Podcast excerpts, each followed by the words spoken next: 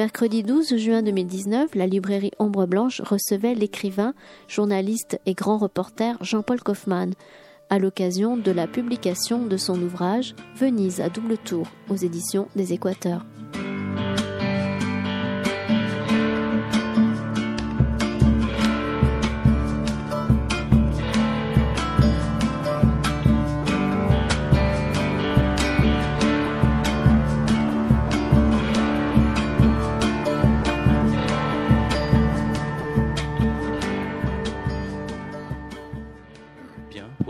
Quel silence, disais-je, mais je ne savais pas qu'on ne m'entendait pas. Voilà, merci d'être venu écouter Jean-Paul Kaufmann. Je vais très vite laisser Brice Torresillas euh, présenter ce, travail, si on peut le présenter. On peut tout faire, mais pas la visite. Hein. Doublement, hein. on peut pas vraiment, on pourra pas visiter. Il faudra juste vous écouter et avoir envie d'eux. Euh, voilà, il y avait un voyage du condottière. Maintenant, il y, a, un second voyage du condottière. Il est un peu plus récent. Merci euh, à vous de, venir euh, écouter ces récits et merci Jean-Paul Kaufmann d'avoir euh, accepté cette, ce, voyage très simple hein, depuis, depuis vos contrées landaises ou bordelaises à Toulouse. Voilà. Brice, je te laisse. J'oublie aussi, j'ai oublié de remercier votre éditeur, l'édition des Équateurs, c'est important aussi parce qu'il n'y a pas de livre sans éditeur. Hein. Très bonne liaison. Merci Christian et bonjour à tous. Euh, donc, euh, ravi de partager ce moment avec vous et avec Jean-Paul Kaufmann. Alors, je ne vais pas vous faire l'injure de vous présenter Jean-Paul Kaufmann. Je vais juste rappeler quelques, quelques titres de livres euh, L'Arche des Kerguelen, prix Jean Feustrier, La Chambre Noire de Longwood, prix Roger Nimier, prix Joseph Kessel, Grand Prix RTL Lire, etc. La lutte avec l'ange, La Maison du Retour, Courlande, Remonter la Marne, Outre-Terre. Ajoutons à ça qu'il est amateur de vin de Bordeaux, même si on est en train de boire de l'eau, et qu'il a publié des ouvrages sur ce sujet ainsi que sur le champagne, qu'il a créé la revue L'amateur de cigares, qu'il a reçu le Grand Prix de littérature Paul Morand, dont il est question, Paul Morand dans, dans ce livre, puisque c'était un amoureux de Venise, remis par l'Académie française, ça c'était en 2002, et qu'il a aussi reçu le prix de la langue française 2009 pour l'ensemble de son œuvre. Donc j'ai cité, euh, j'ai cité euh, autant de livres que de, que de voyages, et nous voilà venus euh, arriver, en tout cas avec vous, à Venise, mais pas n'importe quelle Venise, Venise à double tour. Mais avant de parler ce qui se cache derrière ce titre, ce double tour, la réflexion que je me suis faite en voyant en voyant la couverture de livre, c'était de me dire, tiens, moi je, je, le connaissais dans des lieux plutôt désolé ou des, lieux méconnus. Euh, j'ai cité Courlande, j'ai cité euh, Outre-Terre, etc. Et j'ai dit, mais Venise, il est, surprenant, M. Euh, Monsieur Kaufmann. C'est pas le genre de lieu dans lequel on l'attendait. Qu'est-ce qui se passe? Oui, oui, vous avez tout à fait raison. Bonsoir d'abord. Euh, oui, bah, j'ai hésité très longtemps parce que Venise, en effet, c'est un sujet euh, euh, casse-gueule, hein, pour le dire très franchement. Et c'est certainement la ville sur laquelle on a le plus écrit. le plus écrit de bêtises aussi, et je suis très lucide, j'ai certainement ajouté les miennes. Et vous parliez tout à l'heure de Paul Morand, Paul Morand a écrit un livre que j'ai aimé longtemps, qui s'appelle Venise. Et bon, au je suis Venise. au pluriel, oui, sorte de mémoire. Et euh, il dit, euh, euh, il, les, les, canaux de Venise sont noirs comme de l'encre. C'est l'encre de tous ceux qui ont écrit euh, sur cette ville. Et d'ailleurs, il invite euh, les écrivains, les auteurs à euh, tremper, à oser tremper leur plume dans cette encre des canaux de Venise. Donc c'est en effet un sujet périlleux parce que vous avez tout à fait raison. Moi, je m'intéresse. Bon, s'il fallait définir les lieux euh, ces lieux euh, sur lesquels j'ai écrit, bah, c'est des lieux un peu périphériques, flottants, dans l'entre-deux, qui ne sont pas évidents, alors que là, on est tout à fait dans l'évidence. Et c'est très curieux parce que dans plusieurs de mes livres, je dis justement, il y avait quelque chose qui se préparait, sorte de oui, déjà de déni ou je sais pas de dénégation. Euh, j'ai euh, notamment dans le dernier, l'avant-dernier Outre-Terre, je n'écrirai certainement jamais de, livre euh, sur Venise. Et puis voilà, c'est arrivé. Alors pourquoi? Eh bien, finalement, je me suis dit aussi que Venise, au fond, a commencé de manière, c'est aussi une ville qui s'est créée de manière incertaine, dans la boue dans la vase l'élément liquide euh, et, euh, et, puis qui a mis, ça, a été très laborieux. Euh, il faut jamais oublier que Venise a été euh, créée par des gens qui ont fui la terre ferme, qui fuyaient les, les, persécutions des barbares sur la terre ferme, et puis peu à peu, bah, ils ont concrétisé, c'est vraiment le cas de le dire, là, c'est euh, cette vase, euh, euh, ces îlots, ces îles, pour en faire ce que l'on voit aujourd'hui. Parce que les Vénitiens sont toujours persuadés, enfin c'est la légende, c'est une légende qui est entretenue encore aujourd'hui, une sorte de prédestination divine, une sorte de miracle. Pas du tout. Les, débuts ont été extrêmement difficiles et finalement, on est en effet comme je viens de le dire, dans, cet entre-deux, euh, qui, euh, cet entre-deux qui est le sujet quand même d'un certain nombre euh, de mes livres. Mais, pas de celui-ci en l'occurrence. Ce qui déclenche ce livre, c'est un souvenir d'enfance, si, je vous ai bien suivi. Un tableau que, vous avez envie de, retrouver et, des souvenirs liés à des églises, enfin à une église en particulier, mais qui, débouchera sur cette, sur cette quête dont on va parler.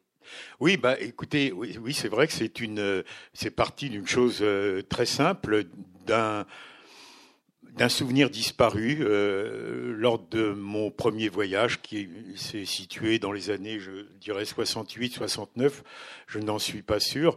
Et euh, euh, donc je suis revenu ensuite à Venise. Et puis vous voyez, c'est comme un livre, un visage, un titre de film. on a, on aimerait le, retrouver le nom, l'identifier. C'est pas très important, mais petit à petit, ça prend de l'importance. Et euh, ça devient, j'allais dire, euh, euh, presque obsessionnel, c'est-à-dire qu'on connaît, mais connaît ce tableau, cette impression, mais on voudrait la reconnaître. Et c'est là toute la difficulté. Donc peu à peu, donc je, je, me suis dit, mais où, où ça se situe euh, véritablement euh, ce, tableau aperçu qui m'avait euh, véritablement frappé et connaissant la plupart des églises ouvertes de Venise, je me suis dit que bah, je vais m'attaquer aux églises fermées, mais je ne soupçonnais pas la difficulté de l'entreprise parce que ça a été, je pensais que ça allait être un jeu d'enfant, que j'allais arriver comme ça, comme une fleur. Et, et euh, j'ai failli d'ailleurs abandonner à plusieurs reprises. Et euh, euh, parce que je me suis d'abord j'ai été confronté à quelque chose qui est bien plus redoutable que notre bureaucratie, la bureaucratie vénitienne, et puis la bureaucratie de la curie vénitienne, enfin du patriarcat, puisqu'il n'y a pas d'évêque à, à, Venise, c'est un patriarche. Donc il m'a fallu d'abord identifier celui qui détenait, qui ces clés, qui permettaient d'ouvrir euh, ces églises fermées, de, de, de l'identifier, de le rencontrer. Et ça a été toute une histoire parce que finalement j'ai réussi à le coincer euh, pratiquement à la fin euh, de mon séjour. Il m'a fait de grandes promesses, il n'y a aucun problème. Et puis. Euh, N'en dites pas trop, parce qu'on lit votre livre comme un roman policier. Il ne faut pas, faut pas déflorer. Bon. non, mais ça me fait plaisir que vous dites comme un roman policier. Vous avez tout à fait raison. J'ai essayé, en effet, de construire ce livre comme comme une enquête policière avec ses impasses, ses, ses rebondissements, et puis cette galerie de personnages, et puis aussi avec bah, une énigme euh, vous avez tout à fait raison, il ne faut pas la divulguer, il ne faut pas la déflorer, mais en effet, il y a, il y a euh, oui, c'est une divulgation qui, euh, en principe, doit intervenir à la fin, mais je n'en dirai pas plus. Vous avez parlé d'identifier les personnes qui seraient à même de vous ouvrir ces églises fermées. Il a fallu auparavant identifier les églises fermées. C'était facile, ça, de... de, Ben non, ça, non, ça c'est. Ben, il y en a, alors aujourd'hui, c'est vrai, combien y a-t-il d'églises fermées à Venise? On peut dire qu'il y en a une quarantaine. Alors le chiffre, en effet, euh, évolue, hein, il change. Il y a des églises, par exemple, euh, depuis euh, mon séjour, en 2016, il y a au moins deux ou trois églises qui, depuis lors, ont été fermées. Bah, pourquoi elles ont été fermées? Parce que bah, le prêtre était âgé et puis euh, bah, il y avait de moins en moins de fidèles et puis euh, l'heure est, au, regroupement en quelque sorte. Donc euh, il y a aussi, alors ça on en parlera peut-être tout à l'heure, et il y a aussi quelque chose de miraculeux. Il y a des églises fermées depuis des lustres et puis qui, qui, bah. Euh, notamment l'une d'elles dont je parle euh, euh, dans ce livre, San Lorenzo, là, qui ouvre à l'égard à, l'occasion de la biennale là, qui a lieu actuellement. Donc oui, il a fallu d'abord oui savoir quels étaient, combien il y en avait, donc entre 40 et 50, et puis donc quelle, quelle instance, de qui elle dépendait. Pour la plupart, elles dépendent en effet du patriarcat, mais il y a aussi euh, d'autres euh, euh, organisations qui possèdent la municipalité, la surintendance des beaux-arts, etc. Donc voilà. Et c'est... Alors, je me suis alors pourquoi euh, pourquoi cette difficulté? Au fond, je n'en ai pas parlé dans mon livre et euh, je me suis rendu compte que en effet se faire ouvrir une église à Venise, c'était un acte euh, grave. On le perçoit. Hein. Grave et mais c'est après coup que je m'en suis aperçu. C'est un acte grave parce que ce qu'on va voir, ces églises fermées, bah, c'est un spectacle euh, euh, violent, c'est un spectacle, j'allais dire, scabreux.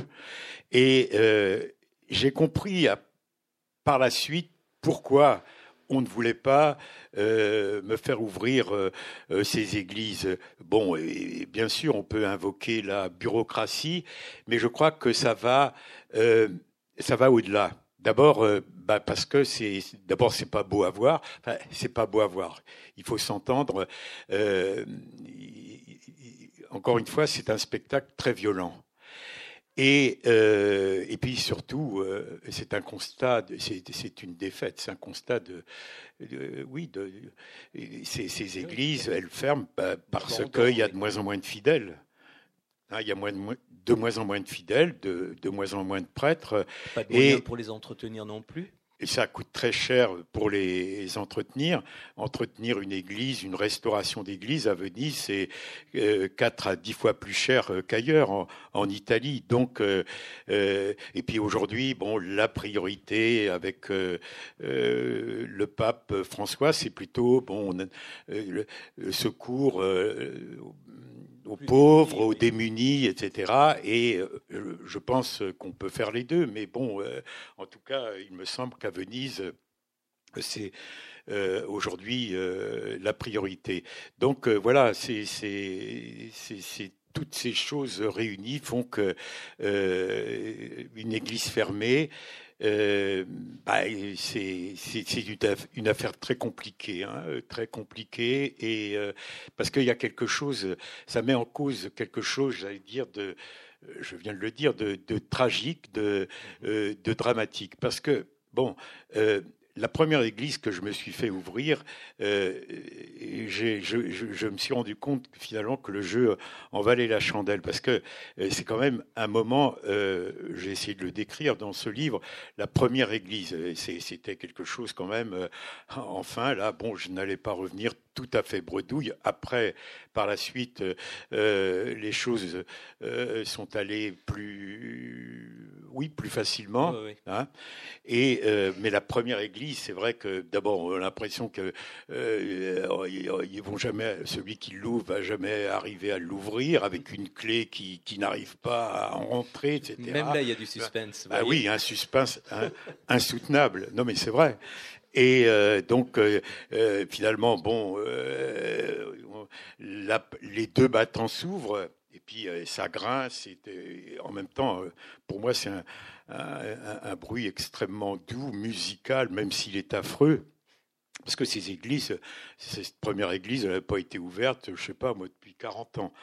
Et, et, et, là, vous avez quelque chose de, de, de oui, un choc émotionnel, c'est-à-dire que quelque chose vous saute à la figure, une sorte de compression, une accumulation, bah, l'accumulation du temps, l'accumulation du silence dans ces églises, l'accumulation euh, des ténèbres et puis de l'odeur aussi, l'odeur très importante. Donc, euh, bah, tout ça se libère d'un seul coup et vous recevez cela en, pleine figure. Et euh, euh, il, faut, il faut dire que il y a un moment là où vous, vous êtes interdit, il, vous faut prendre vos esprits et, et, et, alors là aussi se produit un miracle.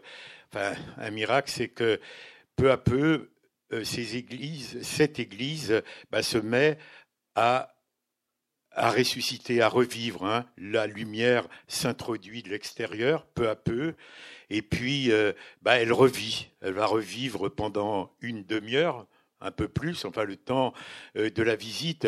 Et moi, je les ai, ces églises envisagées un peu comme des personnes vivantes. Euh, en très mauvais état, hein, euh, à l'agonie, et puis qui vous implore bah, venez nous voir, euh, on va mourir, essayez de nous, oui, regardez-nous. Et il y a, c'est ça aussi qui est très bouleversant. Une réflexion me vient à laquelle je n'avais pas du tout pensé en lisant le livre, parce que je n'en avais pas besoin, mais prendre des photos, c'était quelque chose de possible ou pas? Alors j'ai pris des photos, c'est ma femme qui les a prises pour une large part, enfin quand elle m'a accompagné, parce que elle faisait partie quand même aussi euh, euh, de, de l'aventure, pas toujours, parce que bon, euh, il y avait des règles extrêmement strictes. D'ailleurs, c'est dommage parce qu'il y a une après l'apparition du livre, il y a un site où j'ai publié ces, je le connais pas par cœur où il y a tout un certain nombre de ces églises fermées euh, qui ont été euh, photographiées. Mais est-ce que c'est une bonne chose, au fond, de les voir? Parce que euh, je pense que le plus important pour le lecteur, c'est de l'imaginer, de les imaginer avec leur propre histoire, les montrer. Bah, peut peut-être y avoir une forme de déception. Mais à mon avis, non, parce que euh, c'est quand même un spectacle euh, vraiment extraordinaire et, qui pour moi, et, je me suis dit, bon, euh, parce que mes amis qui venaient me voir à Venise me disaient mais il est complètement fou, il, il y a tellement d'églises ouvertes, elles sont tellement belles, lumineuses, il est difficile aussi d'en venir à bout. Hein, et, pourquoi t'attaquer euh, aux, églises euh, fermées? Alors on prenait ça pour euh, une lubie. Et honnêtement, quand il y, a une différence énorme, évidemment, vous allez me dire que c'est une lapalissade entre une église fermée et une église ouverte, mais il y a il y a une intériorité secrète dans ces églises là fermées depuis si longtemps, et puis euh, une qualité de silence aussi, hein, et puis euh, une odeur. Et l'odeur n'est jamais la même, parce qu'évidemment, ce qui prédomine à Venise, c'est cette odeur de, de salpêtre. Mais chacune de ces églises, parce que bon, on peut le révéler quand même maintenant, euh, euh, je l'ai fait dans l'épilogue, j'ai pu me faire ouvrir en gros une vingtaine d'églises. Hein, euh, mais vraiment, à la fin, à la toute fin, j'allais partir. En, en, prolongeant votre séjour. J'ai prolongé euh, mon séjour, mais euh, donc oui, il y a eu quelque chose, c'est-à-dire que tout ce travail là, un peu ingrat d'approche, finalement, a, fini par donner un résultat. C'est voilà, c'est euh, j'ai eu quand même de, la chance et puis euh, bon peut-être de la, chance de l'obstination je oui une forme euh, peut-être une forme d'opiniâtreté oui. Mais si, à vous écouter on comprend très vite une chose c'est que le tableau il avait bon dos. C'était un prétexte un MacGuffin. Oui, ah oui. Alors, euh, expliquez ce qu'est euh, pour ceux qui ne seraient pas Hitchcockiens. expliquez parce que vous avez une une, une guide euh, Alma qu'on se qui nous séduit tout de suite, et qui, pour qui ce, mot-là sera un, sésame. Oui, voilà, oui, c'est vrai. Bah, je n'aurais pas écrit ce livre sans le secours de cette personne le livre d'ailleurs lui est dédié. Euh, elle s'appelle Alma dans le livre, mais euh, c'est un personnage réel.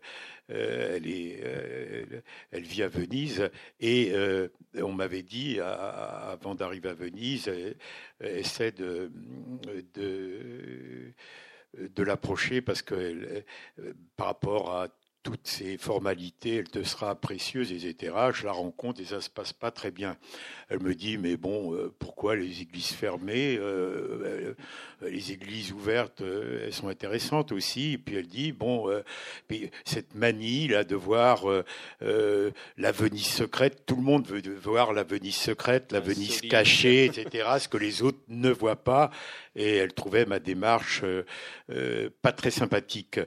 Et elle disait, bon, les, c'est un secret fait pour être respecté. Ces églises sont fermées, elles doivent le demeurer.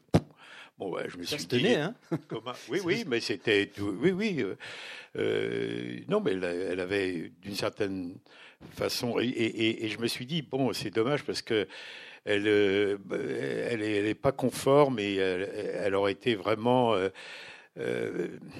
ça aurait été bien de, de, de, l'avoir. Et, euh, et, et euh, en désespoir de cause, je lui dis, mais bon, mais c'est un MacGuffin. Alors elle me dit, ah, si c'est un MacGuffin, ça change les choses. Alors qu'est-ce que c'est? Alors je ne savais pas qu'elle était euh, une euh, comment dire une férue d'Alfred Hitchcock. Et vous savez, Alfred Hitchcock dit que c'est lui qui a inventé ce mot, je pense, euh, MacGuffin. Le MacGuffin, c'est le prétexte officiel dans un film. Par exemple, euh, Cary Grant est poursuivi par par par de méchants, par des tueurs, etc. Il a dans sa valise des plans secrets, mais on s'en fout complètement des plans. Hein, ou le, corps, le, le collier qu'on veut retrouver. On s'en fiche. C'est la poursuite qui nous intéresse. Le héros est, est, est poursuivi. Euh, euh, on craint pour sa vie. Et le MacGuffin, ça n'est en effet qu'un prétexte. Mais malgré tout, je dois euh, rectifier une chose. Ce n'était pas pour moi tout à fait un MacGuffin. Mm-hmm. Ces églises fermées, ces églises fermées de Venise, parce que je me suis attaqué aux églises fermées de Venise. Alors, on peut me poser la question pourquoi les églises fermées à Venise? Ben, oui, c'est vrai, j'ai pas. Ça aurait pu être les, églises fermées de, Florence, de Paris. Non, j'ai choisi euh, euh, Venise parce que Venise, justement, j'ai écrit un livre pour, tenter d'expliquer tout ça. Euh, Venise est liée, au fond, à une, euh, à l'église de mon enfance. Et tout est parti de là. Et euh, euh, dans cette église, je répondais la messe, j'étais enfant de cœur et je m'y ennuyais. Et cet ennui est très important parce que je pense que cette église de mon enfance m'a éduqué, m'a constitué. Et tous ces chants, toute cette mise en scène post-tridentine, l'orgue qui tonne, euh, l'encens, c'est fête Dieu. Il y avait un certain nombre de personnes, euh, je pense, euh, savent de quoi je parle ici peut-être. Donc, eh bien, cette, vous voyez ce, côté, oui, on peut le dire, sensuel du catholicisme. Eh bien, c'était à Venise qu'on qu'on le retrouve, parce que à Venise, en effet, c'est une célébration des, cinq sens et surtout dans de la chair aussi. De la chair dans ces églises. D'ailleurs, à telle enseigne, j'en parle euh, dans mon livre, c'est un des accompagnateurs de ce livre, Jacques Lacan. Jacques Lacan faisait la même chose que moi. Il visitait, il allait deux fois par an à Venise et il, essayait, il, se faisait ouvrir les églises fermées. Je l'ai appris euh, lors de euh, ce séjour. Il était certainement plus persuasif que moi parce que le, le sacristain les ouvrait parfois, et puis non seulement cela, mais il intimait, il ordonnait au sacristain de lui apporter une échelle pour aller, euh, qui le lui apportait d'ailleurs, et pour aller euh, vérifier euh, tel détail sous un, tableau. Et Lacan dit les églises de Venise, c'est ce qui les caractérise, c'est l'obscénité. Et il a raison. C'est une exhibition des corps. Euh, des corps suppliciés, hein, mais des corps suppliciés comme ceux de Saint-Sébastien, vous voyez, qui reçoit ses flèches avec une telle extase, une telle volupté. Toutes ces, oui, c'est vrai, toutes ces églises et les, tous ces corps dénudés, mutilés certainement, mais euh, il y a en effet euh, une forme d'obscénité euh, dans ces églises. Je parlais tout à l'heure de, de ces cinq sens qui sont mis à contribution à Venise et notamment aussi dans, dans ces églises et plus particulièrement dans ces églises fermées. Vous voyez, les cinq sens se répondent et communiquent entre eux.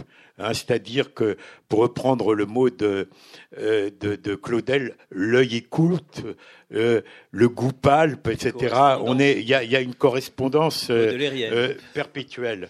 Et c'est la raison pour laquelle aussi il y a quelque chose de, de grisant dans cette ville, quelque chose qui s'apparente peut-être aussi à l'ivresse, parce que il y a, y a une telle surabondance euh, que ben on peut on peut perdre son sang-froid. Et, je pense que c'est le problème de, d'un certain nombre de personnes qui visitent Venise et qui veulent cocher toutes les cases.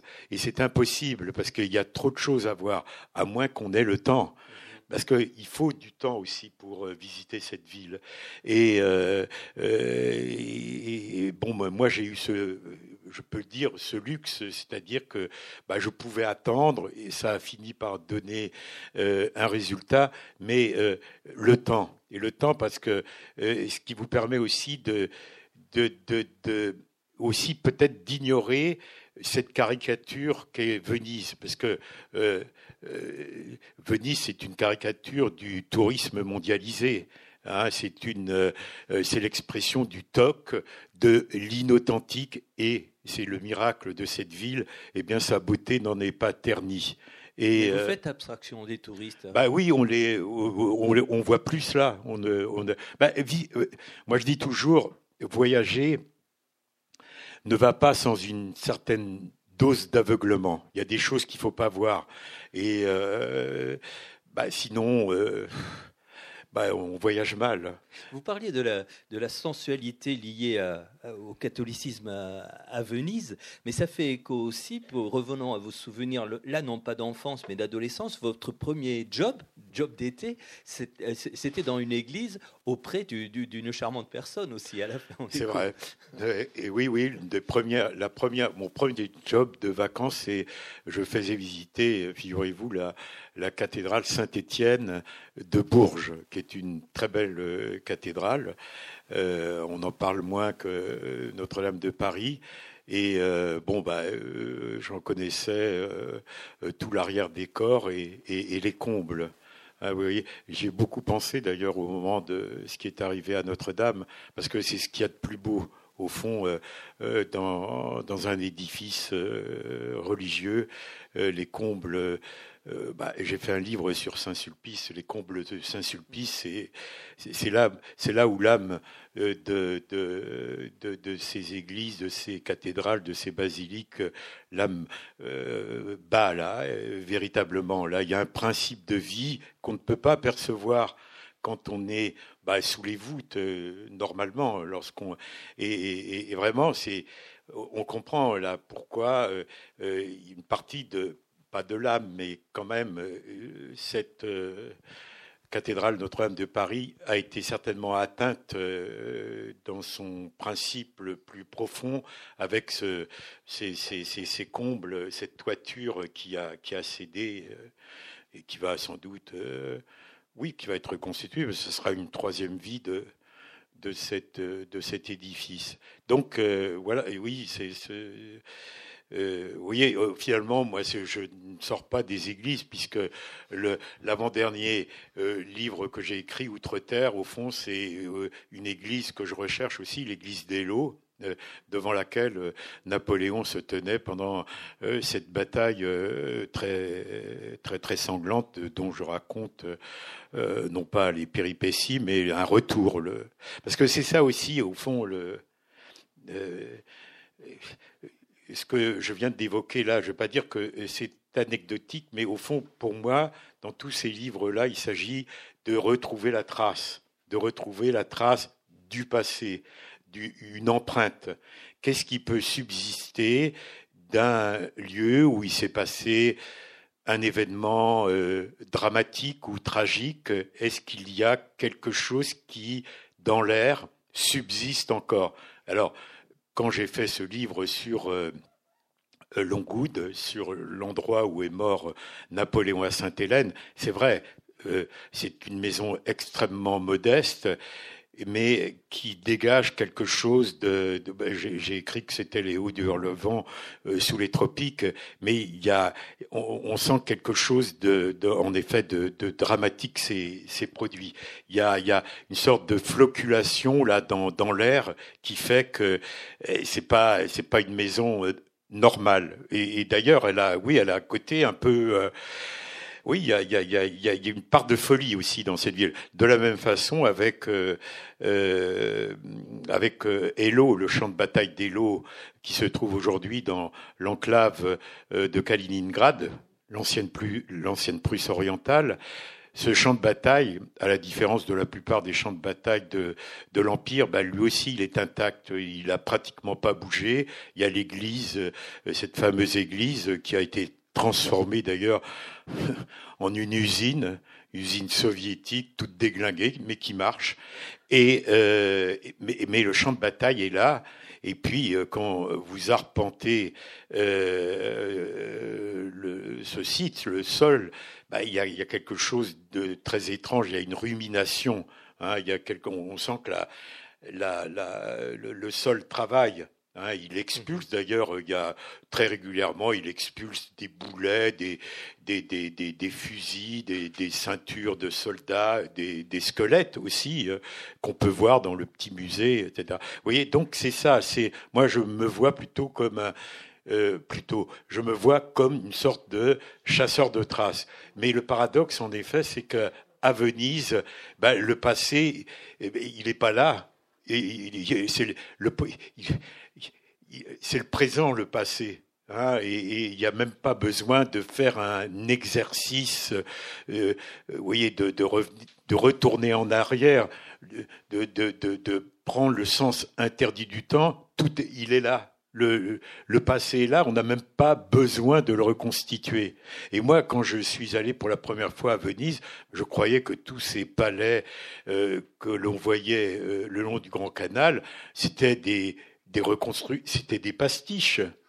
Je pensais que c'était, bah oui, bah, le passé, l'histoire était là devant moi, et puis avec, et puis exhibé avec toutes ces, toutes ces blessures. C'est ça aussi qui est, qui est très beau à Venise, c'est que ces plaies là sont, euh, sont, revendiquées, sont, sont, on, on cherche absolument pas à les cacher. C'est ça qui est très beau.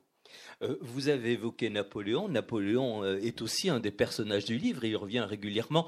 J'exagère un petit peu en disant personnage du livre, mais c'est quelqu'un qui revient régulièrement parce que lui, par contre, il n'a pas laissé que des bons souvenirs.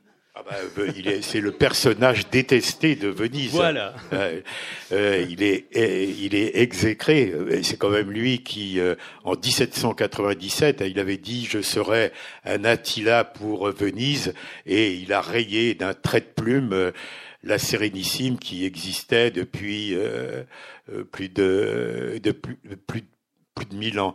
Mais en même temps... Oui, J'allais dire, néanmoins, vous, vous lui trouvez ben, oui.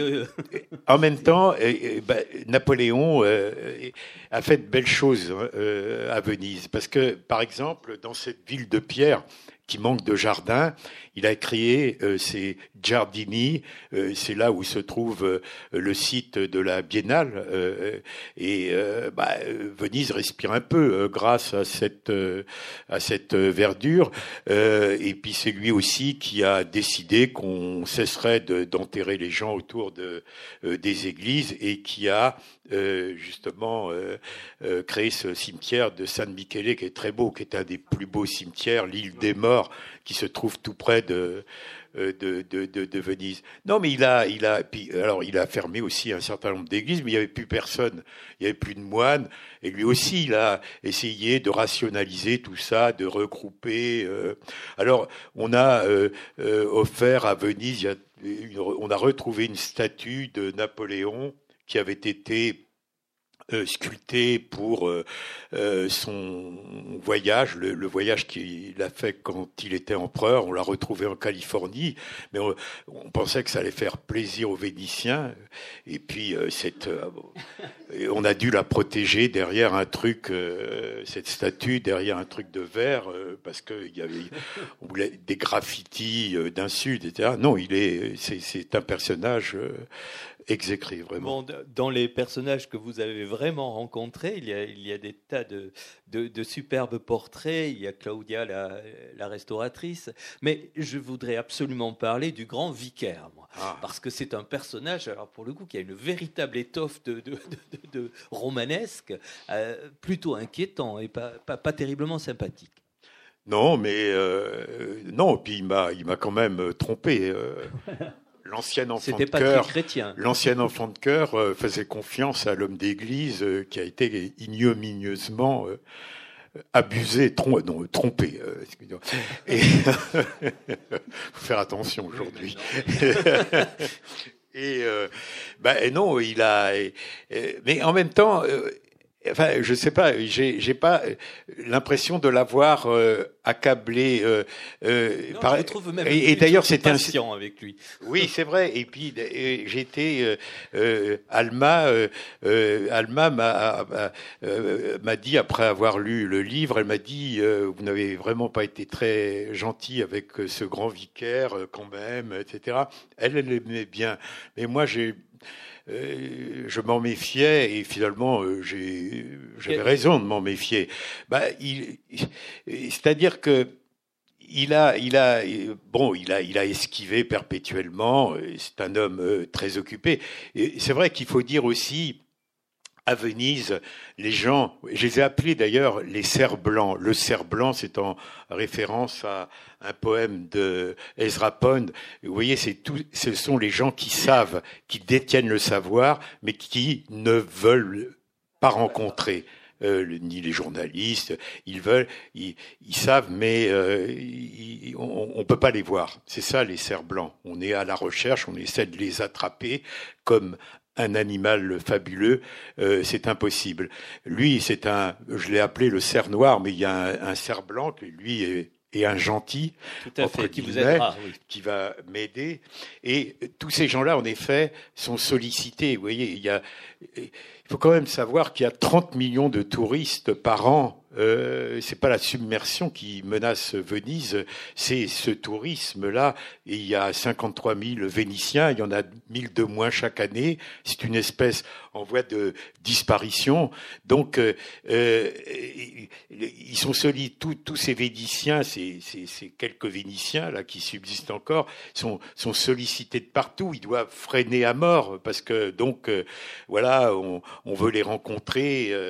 alors, c'est peut-être ce qui s'est passé euh, pour euh, euh, le, le grand vicaire. Il mais en même temps, il a le pouvoir qu'il a. Pardon il faudrait expliquer le pouvoir qu'il a. En fait, il détient les, clés de la plupart des églises fermées. Ça? De la plupart, pas de toutes, pas de, toutes, mais bon, il est, il est certain aussi que bon, il jouissait quelque part du, du pouvoir. Bah oui, mais c'est humain, ça. oui, mais pas chrétien. Voilà, c'est vrai. Mais euh, il a bon, c'est vrai qu'il voulait mais c'était dans son inconscient, euh, vraisemblablement. Bon, il, a, et puis euh, bon, peut-être aussi, euh, je me suis dit cela après l'Église vénitienne, l'Église italienne, bah, elle est, elle perd aussi du, du pouvoir. Hein, c'est, c'est, c'est, c'est ainsi. Donc, ce qui subsiste encore de, de, son pouvoir, de ce qu'elle peut détenir, ben, peut-être qu'il y a une tendance euh, euh, chez elle à, retenir ou à, choisir. Euh, c'est peut-être ce qui s'est passé pour lui. Mais en même temps, vous voyez, il y avait chez cet homme-là un sens de la beauté et cette conviction que à travers justement ces touristes, ces hordes de touristes qui visitent ces églises et puis qui, qui ont perdu la foi, on peut euh, déposer quelque chose. Euh, pourquoi cette beauté hein, Pourquoi cette beauté qui, c'est quand même euh, un acte religieux qui est, le génie du christianisme. Oui, ben voilà, oui, oui, et puis tous ces peintres là, euh, Véronèse, le Tintoret, le Titien, etc. Tous ces sujets, c'est quand même euh, sont partis de leur de leur foi, et donc ils se disaient. Peut-être on peut déposer peut-être une petite graine qui fera que bah, ils vont pas se convertir, bien entendu, mais ça va ruminer, ça va travailler en eux, et puis peut-être, bon, ils vont se poser des questions. Bah, je trouve ça bien de sa part, euh, j'en ai parlé d'ailleurs, euh, et, c'était ça, sa, euh, sa démarche. Et euh, en tout cas, il y croyait. Et je pense que c'était pas méprisable cette façon d'envisager les choses. Tout à fait. il y a un autre personnage disparu, lui, mais que je ne m'attendais pas à trouver à Venise, ou alors c'est mon inculture, c'est Sartre. J'ignorais, moi, l'attachement de, Sartre à Venise. Alors, est-ce que je suis le seul? Bah, vous avez raison. Oui, c'est vrai que c'est inattendu parce que, en plus de ça, Sartre est très décrié. Aujourd'hui, c'est Simone de Beauvoir qu'on met en avant.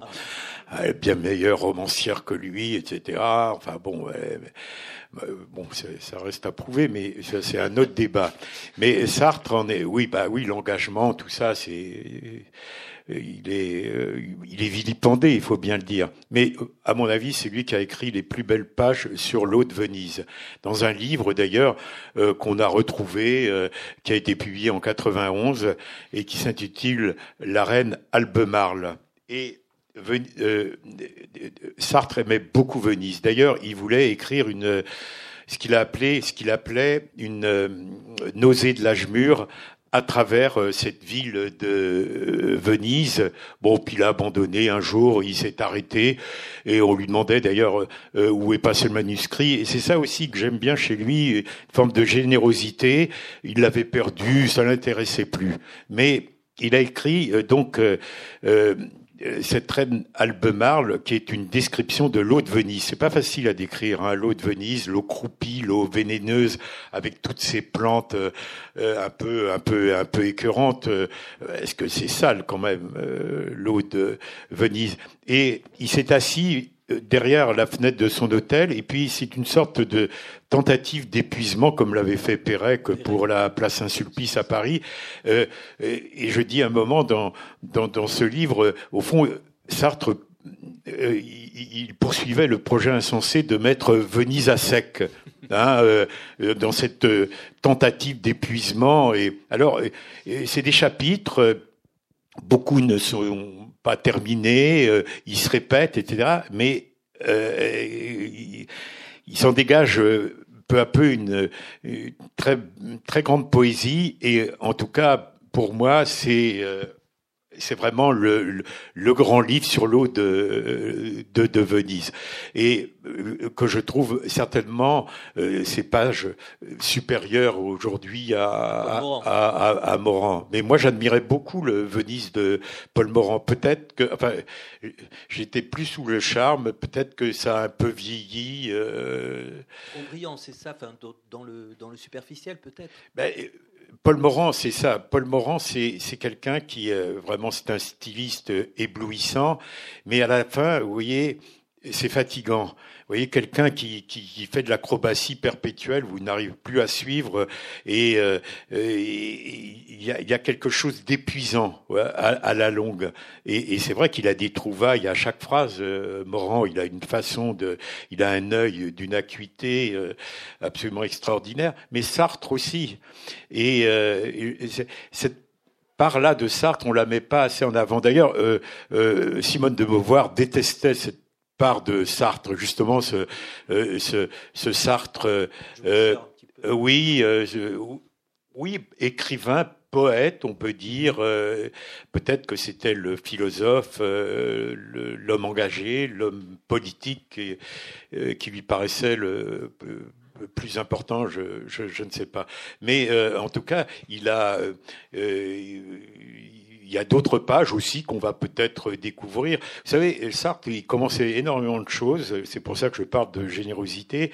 Il a écrit un texte de 500 pages sur Malarmé en 47. On ne sait pas du tout où il est passé. Ça l'intéressait plus. Moi, je trouve ça admirable hein, de, la part de quelqu'un qui écrit. Là, voilà, c'est fini. Je ne serais pas capable d'en faire autant. Dans, vos pages, vous parlez tantôt de, gastronomie, mais je ne vais pas dire l'autre tantôt. Parlons de gastronomie. Euh, il est question de, la gastronomie italienne en général. Il y a de très belles pages. Euh, et, celle de, Venise ne fait pas le figure par rapport à, à, l'Italie dans, dans, sa globalité, si j'ai bien suivi. On ne va pas à Venise pour bien manger, pour le dire en un mot, alors qu'on peut trouver d'excellentes tables en Italie. Oui, c'est vrai. La gastronomie italienne est formidable et euh, on a toujours des surprises, même dans le euh, dans le, le, plus petit village, il y a toujours quelque chose. Euh, c'est pas le cas en France, hein, euh, il faut bien le dire. c'est en France, c'est 85% des cas, c'est de la cuisine au couteau, hein, comme on dit, mhm. hein, pour puis qu'on réchauffe, etc. Bah oui, c'est vrai en Italie, il y a encore cette euh, tradition de cuisine des euh, des mamas, quoi, qui ne euh, cherche pas la modernité à tout prix. Ah non, mais c'est une c'est une cuisine, c'est ça qui est un cas d'école, c'est une cuisine qui n'a pas fait son aggiornamento et qui reste résolument dans euh, la tradition et, et euh, oui, dans, dans chaque village, il y a toujours euh, bon une préparation de pâtes, le, le vin de la maison euh, qui, qui, qui vous qui vous séduira. Et c'est pas le cas quand il y a, des villages en France qui sont d'ailleurs des déserts gastronomiques, il n'y a plus rien où c'est c'est du réchauffé, c'est c'est du du sous vide bon en Italie, c'est, je, pense que c'est pour combien de temps c'est différent. Mais alors à Venise, Venise, c'est vraiment pas à la hauteur. Euh, la gastronomie, euh, moi je connais bien Venise et vraiment tous ces mangeoires, toutes ces mangeoires à, touristes, vraiment, ça fait pas honneur à la ville. où elle est Mitterrand. Ah oui, l'Altanella, oui. Vous nous la recommandez celle-ci ou pas Oui, oui, c'est pas mal. Oui, c'est bien. Oui, oui, c'est bien. Oui, oui, mais c'est à la Giudecca. Donc il faut traverser le canal de la Giudecca. D'ailleurs, euh, je conseille à ceux qui vont à Venise d'aller euh, plutôt à la Giudecca, qui est encore, c'est là où. étiez euh, où j'ai, oui, oui, voilà. Et c'est une Venise qui qui a disparu, c'est-à-dire la Venise historique était un peu comme cette euh, Giudecca. Il y a encore des commerces, il y a encore une vie de quartier. là aussi, pour combien de temps? Et il y a deux restaurants. je peux les citer. Oui, l'Altanella qui est pas mal, et puis la Palanca mais malheureusement, il n'est ouvert que le midi et je n'ai aucune action dans, cette, euh, euh, dans ce restaurant-là. Mais c'est vraiment un, restaurant sympathique, euh, avec, oui, avec un, un côté populaire bah, qui a disparu. donc voilà, Venise est, est, très décevant de ce point de vue-là. Mais comme disait James de Coquet, le plat, il y a un plat qui, c'est le premier plat, il doit être succulent, c'est l'accueil eh bien, l'accueil est toujours excellent en Italie. Alors, il y a peut-être une part de comédie, et à Venise aussi, mais bah, c'est agréable.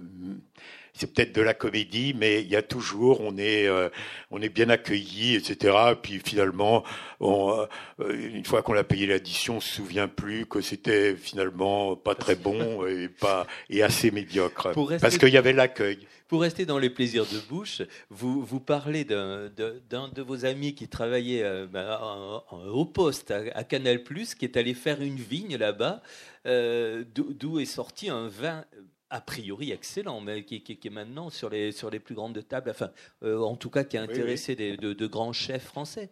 Oui, oui, il s'appelle. Euh, alors, euh, je crois.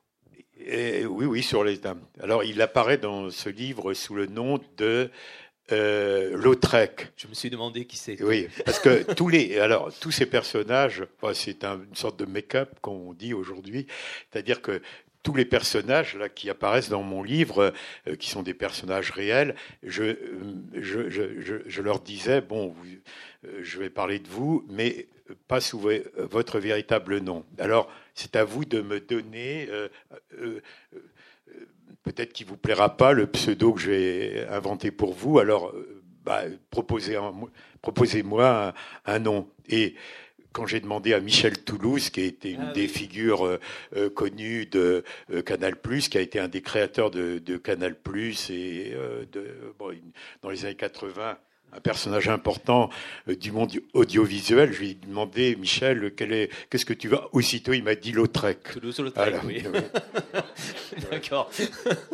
oui, alors il a créé, en effet, il vit à Venise, il s'est retiré complètement là de euh, de tout ce fracas médiatique et euh, il, a créé un vignoble qui existait au XVIIe siècle et il fait un vin blanc qui est formidable, qui s'appelle, et je n'ai aucun intérêt encore euh, dans l'affaire, qui s'appelle Orto di Venezia. Et vraiment, c'est difficile de le trouver pour nous. Oh, oui, à, oui, mais à Venise, on peut, oui, oui, oui, oui, oui, dans certaines tables parisiennes, on peut le trouver. Dites-moi, là, je regarde la couverture, euh, elle ressemble étrangement au tableau pardonnez-moi, au tableau euh, dont vous parlez. J'ai oublié le nom de, de, ce peintre qui. qui, ah oui, Roger de Montebello. Oui, c'est eh inspiré de, lui, là. Oui, ah, on, a, on a failli. Non, non, mais c'est une. Oui, c'est l'église des Thérésées. Hein, euh, et, en effet, ce peintre-là a je ne vais pas dire que c'est la principale source de son inspiration, mais il a peint euh, euh, cette euh, église qui est fermée et qui est, un, qui est, extraordinaire. L'église de Thérésée, elle est fermée depuis presque un siècle. Et, et alors, il s'est amusé, en effet, à, à, la peindre à certains, à toutes les heures de la journée. Puis, euh, c'est ce que vous pouvez comprendre parce que vous faites là aussi des euh, si, ce n'est des pages, des paragraphes en tout cas sur, la beauté des et puis euh, l'aspect symbolique de la porte d'église à, Venise. Oui, bah, bien sûr. C'est voilà, parce qu'au fond, la motivation, la motivation de ce livre, c'est vrai qu'on peut. Il y a, y a, une certaine, je dirais pas malhonnêteté, mais euh, on se ment peut-être un, peu à soi-même en, en, donnant, en invoquant euh, des raisons après coup. Euh, euh, au fond, moi, si je devais donner une raison, pourquoi j'ai écrit ce livre, c'est parce que c'était interdit et que bah, on est l'être humain est une créature du désir. Il veut toujours savoir bah, ce qui est interdit. Il veut se le faire ouvrir et puis il veut savoir ce qu'il y a derrière une porte fermée. Derrière une porte fermée peut y avoir un secret, peut y avoir un autre un hôte insaisissable, il peut y avoir euh, un, euh, oui un, secret inavouable. Un il peut y avoir insaisissable, vous parlez de, de, de dimension divine. Ben, c'est à chacun de l'interpréter à sa guise. Hein. Euh, certains peuvent voir euh, parce que une fois qu'on a écrit ce livre, il ne vous appartient plus. C'est une, euh, c'est un lieu commun. Mais toutes les explications qu'on peut donner, ce que je dis là, au fond, n'a aucune espèce d'importance. C'est, c'est, c'est le lecteur qui est le maître du jeu avec sa propre histoire. vous vous employez en maintenir en ce qui vous concerne l'ambiguïté. Oui, c'est vrai. Oui, euh, bah, oui, c'est vrai. Euh, il y a dans ces églises fermées euh, quelqu'un, il y a un hôte insaisissable. Et alors quel est-il? Alors on peut, certaines personnes peuvent dire que c'est le mystère de l'Eucharistie, la présence de l'absence. Parce que c'est ça aussi, euh, ce, ce, livre. Là, bon, peut-être qu'on en parle, je ne veux pas dire qu'on en a parlé de manière anecdotique à travers euh, des personnages, mais c'est, en effet, c'est le sujet. Euh, qu'est-ce qu'il y a à l'intérieur dans qu'est-ce qu'il y a dans ces ténèbres euh, qu'est-ce qui s'est passé? Et, euh, et, et, et, chacune de ces églises fermées en effet détient un secret euh, et, dans un certain nombre de cas, un hôte en effet insaisissable, euh, comme euh, à San Lorenzo, hein, comme le disait euh, celui qui a fait le livret de, du Prométhéo de, de, Luigi Nono. cette église de San Lorenzo a eu lieu au siècle dernier, en 1980. 3 ou 84, euh, on peut dire que c'est le, un des plus grands événements musicaux du XXe siècle. On peut le comparer au Sacre du Printemps de Stravinsky. Et euh, cette première de Prométhéo a été un événement euh, considérable avec euh, donc les décors qui étaient de, de piano, Renzo Piano, celui qui a fait Beaubourg et euh, le livret de, euh, de, de, ce personnage qui est devenu après le maire de Venise et qui dit euh, le, le, diable s'est introduit dans cette église. Alors justement, je pose la question en est-il sorti? Effectivement. Je me tourne, je me tourne vers vous et, et vous propose de, de prendre mon micro. Merci. Euh, Monsieur Kaufmann, je voulais vous demander, euh, quand vous écrivez, quand vous séjournez à Venise, vous rencontrez donc différents personnages, vous prenez des notes, vous, vous recherchez de la documentation sûrement, et est-ce qu'il n'arrive pas un moment où vous ressentez le besoin de passer à l'acte, c'est-à-dire d'écrire? Et est-ce que vous pourriez nous expliquer à quels indices vous repérez ce moment-là? Ben, oui, alors justement, j'en ai parlé tout à l'heure. Euh, euh J'ai essayé, euh, vous voyez, après coup, on essaie de justifier euh, l'injustifiable. Et au fond, l'acte d'écrire, il y a quelque chose d'injustifiable. De, oui, j'allais dire de, de, de prohiber. Alors, moi, je ne sais absolument pas à quel moment euh, l'idée de ce livre m'est venue. Peut-être euh, lorsque j'ai inscrit sur mon carnet, j'ai souvent un, carnet sur moi, j'ai inscrit une ou deux phrases, etc. Et puis ces phrases-là, bah, c'est toujours pareil, ça, euh, oui, ça chemine. Et puis il vient un moment là où il y a quelque chose, oui, qui, bah, qui pourrait ressembler à une sorte de oui, de, de, révélation, de, oui, de divulgation. Euh, quand j'étais à Venise, euh, j'y suis resté donc. Euh, bon, euh, Venise, c'est un lieu où on va à peu près deux fois par an avec ma femme, et là, on est resté pendant plusieurs mois, et j'écrivais chaque jour un, un journal. Euh, qui m'a été euh, précieux parce que il y a beaucoup de choses, de détails euh, qui sont notifiés.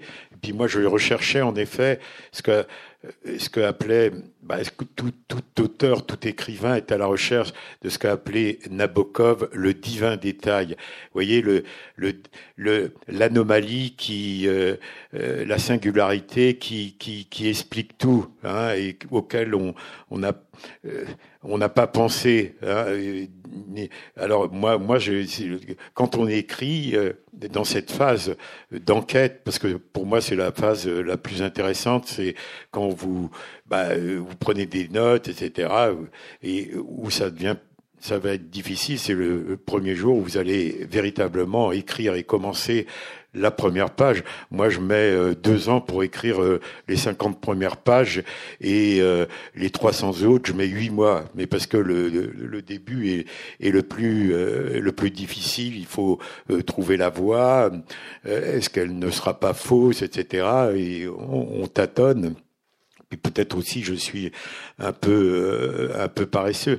Donc euh, c'est vrai que pendant que j'étais à Venise, euh, je n'écrivais pas mon livre, je l'écris évidemment après et toute cette phase en effet de d'enquête pour moi c'était bah, c'est le, journaliste aussi qui était là qui qui voyez qui rencontrait des gens là le plaisir de la rencontre etc.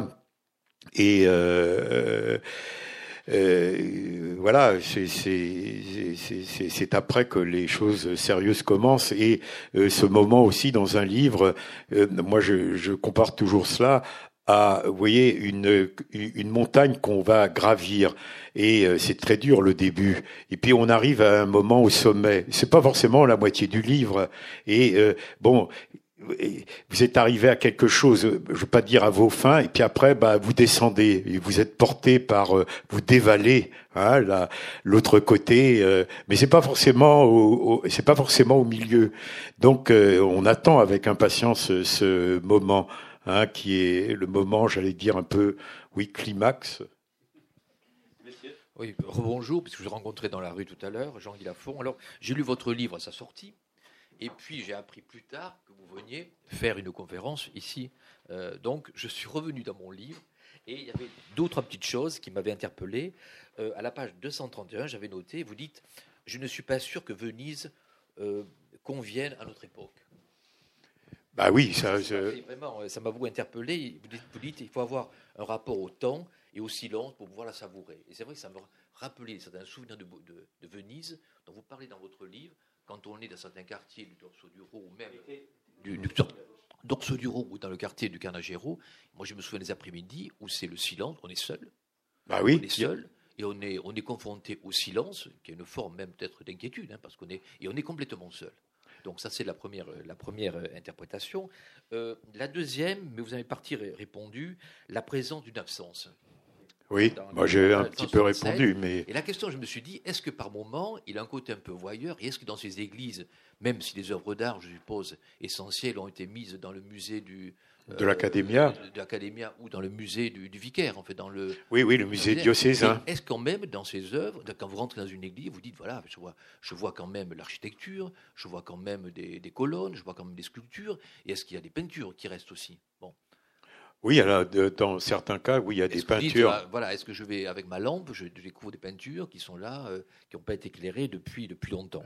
Et enfin, euh, la dernière question, je suis désolé, je reviens à Lacan, vous dites, et vous apportez pas trop de réponses, ne pas céder à son désir. Ah, voilà. Je me suis posé et j'ai refermé mon, mon livre, et quand j'ai su que vous veniez à Toulouse, il faut que je vienne pour lui poser cette question. Alors voilà, tout ce que je voulais vous demander. Alors, prenons le ne pas céder à son désir. Oui, c'est ce que euh, prescrit euh, Lacan, mais c'est une phrase, euh, comme souvent chez Lacan, énigmatique, obscure.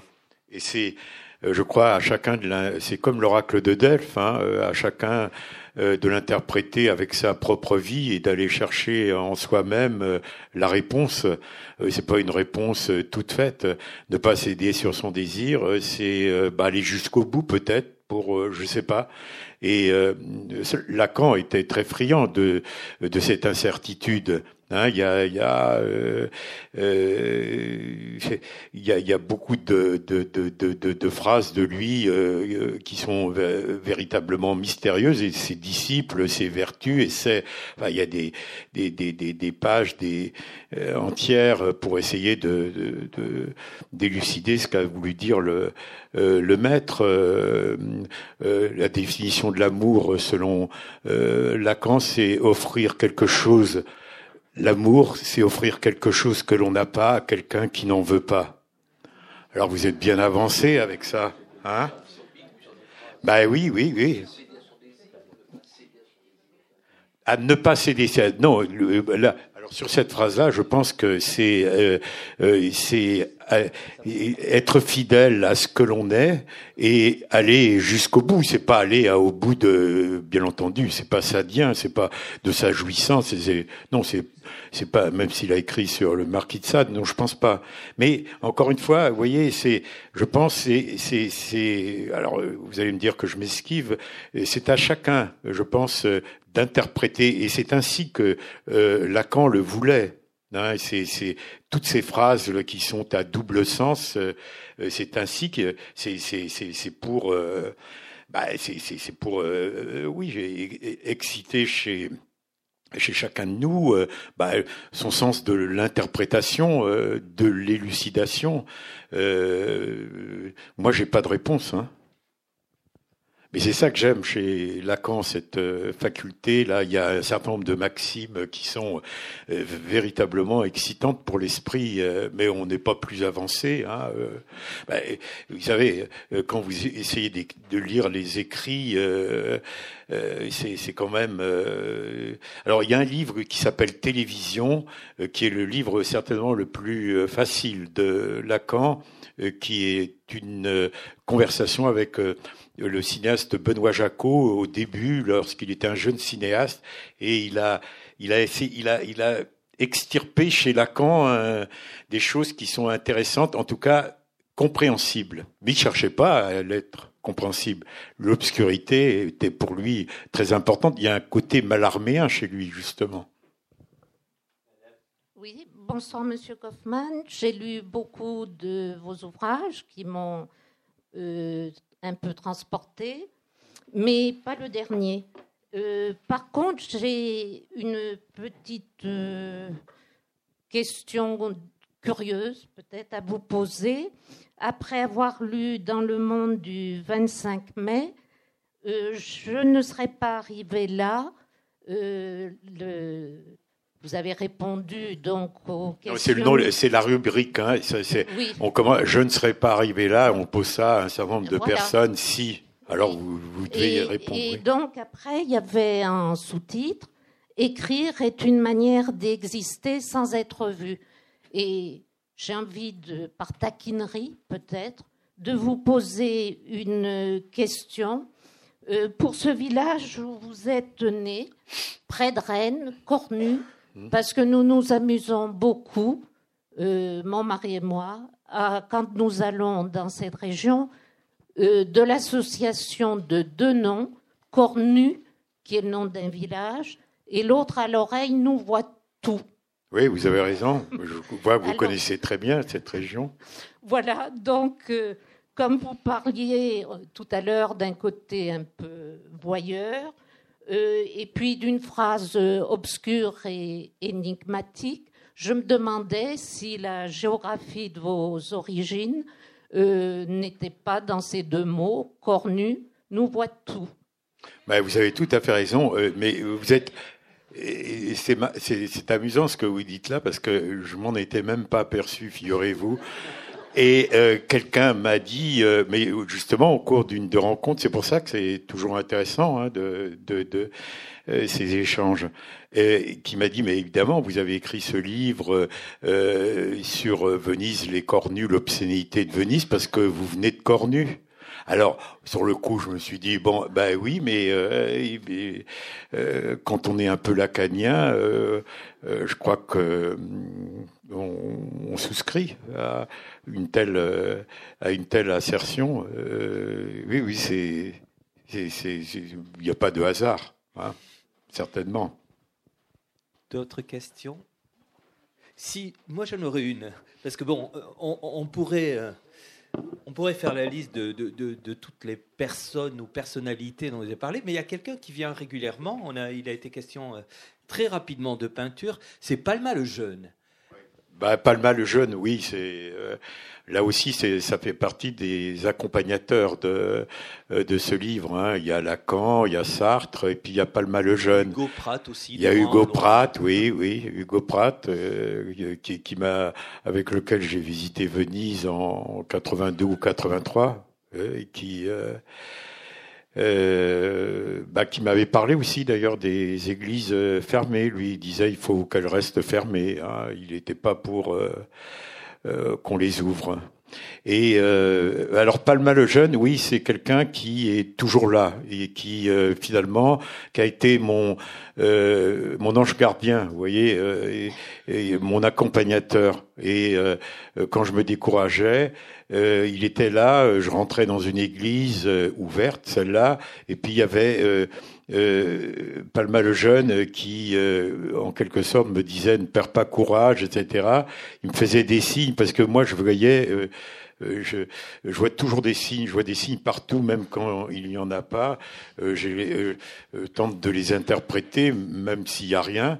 Et euh, à Venise, je n'ai cessé de pratiquer cet exercice et, et, et, et véritablement, parce que Palma le Jeune est, pratiquement partout dans toutes les églises de Venise. Les Vénitiens disent il est partout comme le persil. On utilise beaucoup le persil dans la cuisine euh, vénitienne et il faudrait euh, euh, il faudrait, euh, disons, identifier les églises où il n'est pas présent, il est partout. Donc, alors, c'est un peintre euh, qui n'a évidemment pas la, euh, la, la, la le, le, talent de la notoriété de, du Tintoret ou de Véronèse, mais enfin, il a, il, a, il y a un certain nombre de... Mais il allait vite, il voulait... Euh, toutes les commandes, il voulait les honorer, et puis euh, il, je crois qu'il était... Il avait un peu, d'ailleurs, comme le Tintoret, il avait un goût de... Euh, il était un peu, un peu avide. Hein, donc voilà. Et euh, c'est, oui, c'est mon oui, on peut le dire, mon accompagnateur. Bon, il y a ce, euh, cette guide, Alma aussi, qui l'a été. Encore une fois, euh, je pense que je n'aurais jamais écrit ce livre sans son concours. Et euh, dans cette bagarre perpétuelle où il fallait rappeler tous les jours, rappeler le, euh, le patriarcat, oui, rappeler demain, il n'est pas là, il est en voyage, ah, il est parti au Japon. Alors je me suis dit, s'il est parti au Japon, là, c'est cuit, jamais je le reverrai, etc. Ah, puis non, il rapplique, on le rappelle, ah ben non, il est malade, il a attrapé un rhume, euh, il n'est pas très bien, euh, bon, euh, trois semaines de perdu encore, et ça s'est passé comme ça. Ce livre ne raconte, raconte beaucoup de choses de ce genre. Beaucoup de choses, oui. Et puis, bon, on n'évoquera pas Claudia, mais je lui garde une petite place dans mon cœur, si vous me le permettez. Parce qu'elle est, ah oui, alors Claudia, la restauratrice. Oui. ben oui, parce que, bon, ça sera peut-être le mot de la fin. Euh, ne pouvant accéder au grand vicaire, j'ai fini donc par le rencontrer malgré tout.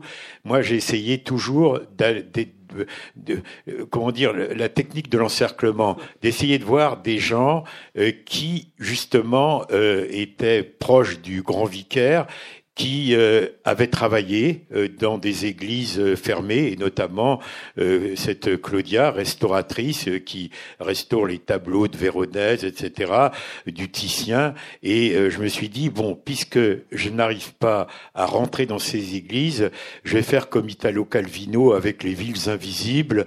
Je vais leur demander, non mais c'est vrai que j'étais découragé, je vais, bah, je vais leur demander de me raconter ces églises que je ne vois pas. Et c'est ce que fait c'est le thème de ce livre de Italo Calvino. Euh, Marco Polo euh, raconte les villes que euh, l'empereur de Chine n'a pas pu visiter. Il, en a tellement. Il demande à Marco Polo de les lui raconter parce que lui, il les a pas vus. Et je me suis dit, tiens, c'est une idée intéressante, je vais m'en inspirer. Heureusement, euh, j'ai fini par me faire ouvrir toute, euh, enfin, un certain nombre On de ces églises. penser aussi à Kafka et le château. Mais vous, oui, vous oui, avez euh, votre église. Oui, voilà. Merci beaucoup, Monsieur Kaufmann.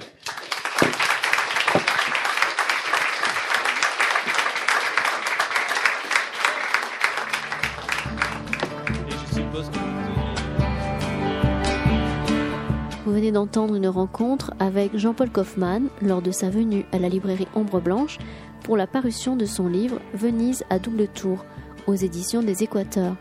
Jean-Paul Kaufmann est aussi l'auteur de nombreux romans tels que L'Arche des Kerguelen, La Chambre Noire de Longwood et plus récemment de Courland chez Fayard et de Outre-mer aux éditions des Équateurs.